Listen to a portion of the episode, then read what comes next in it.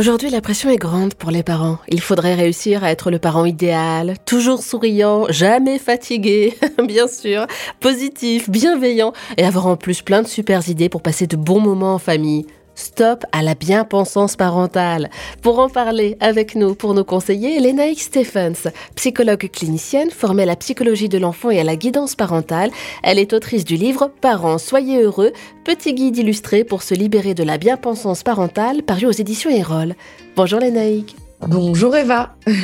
Face à la pression de la bien-pensance parentale, vous proposez une piste, celle de l'empowerment parental. Qu'est-ce que c'est? Expliquez-nous. Alors déjà pour, euh, pour bien comprendre, je parle de bien-pensance parentale. Qu'est-ce que c'est la bien-pensance parentale? La bien-pensance parentale, c'est le fait de s'approprier les idées reçues de la parentalité, d'accord?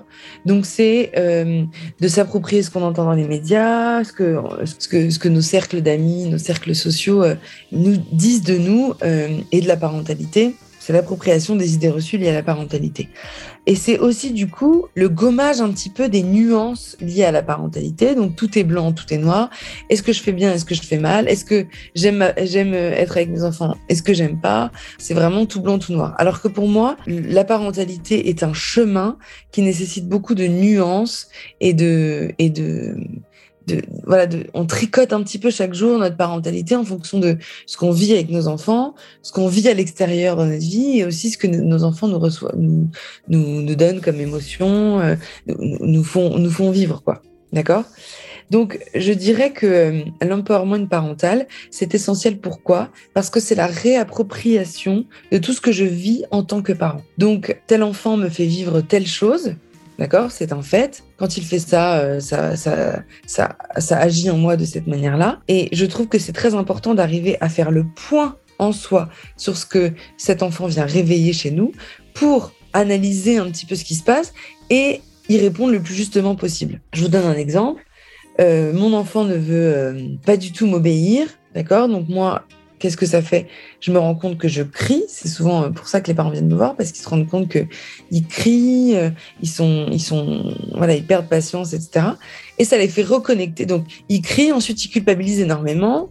Et donc, mmh. ils, sont dans ce, dans ce schéma, euh, voilà, je, déborde, je culpabilise. Et en fait, quand on travaille ça avec eux, quand on leur demande pourquoi ils culpabilisent, ils nous disent très facilement bah, parce qu'en fait, moi, c'est ce que j'ai vécu toute mon enfance et ça a été très dur tout le temps pour moi. J'ai pas envie de revivre ça, etc. De faire vivre ça à mon enfant. Pourquoi je parle d'empowerment Parce que rien que le fait de le verbaliser, de le dire et d'essayer de, d'en prendre conscience, c'est très très important pour les parents et pour la relation entre eux et leurs enfants. C'est essentiel. Pourquoi c'est très important? Parce qu'ils vont arriver à en prendre conscience et du coup, à agir sur ces mouvements internes euh, de culpabilité, euh, de déception, etc.